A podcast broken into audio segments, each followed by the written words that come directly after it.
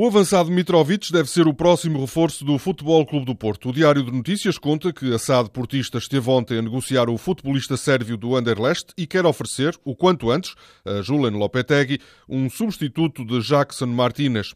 Mitrovic foi nas últimas semanas várias vezes associado ao Benfica e o Anderlecht chegou a ter um acordo com o Newcastle para a venda dos jogadores.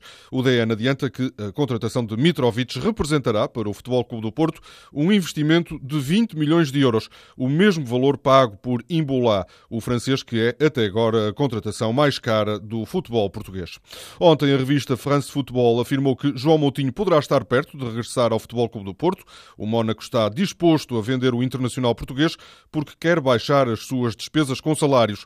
O Diário de Notícias diz que o negócio é muito difícil porque João Moutinho ganha no clube francês 3 milhões e 800 mil euros por ano livres de impostos. Hoje devem chegar a Lisboa dois reforços para o Sporting.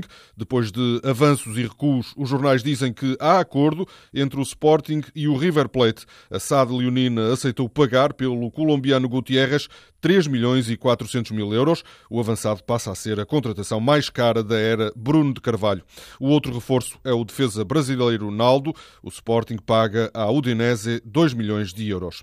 O Benfica parte hoje para uma digressão para a América do Norte, mas nem todos embarcam. O Record conta que Rui Vitória explicou a cada um dos dispensados porque não ficam no plantel. Da lista fazem parte o alemão Mukhtar, que deverá ser emprestado a um clube do seu país, Derley, que vai jogar na Turquia, o defesa César, que será emprestado ao Flamengo, o venezuelano Murilho, que será emprestado ao Tondela. O Record acrescenta os nomes de Rui Fonte, Pelé e Ruben Amorim, que estão à espera de um clube.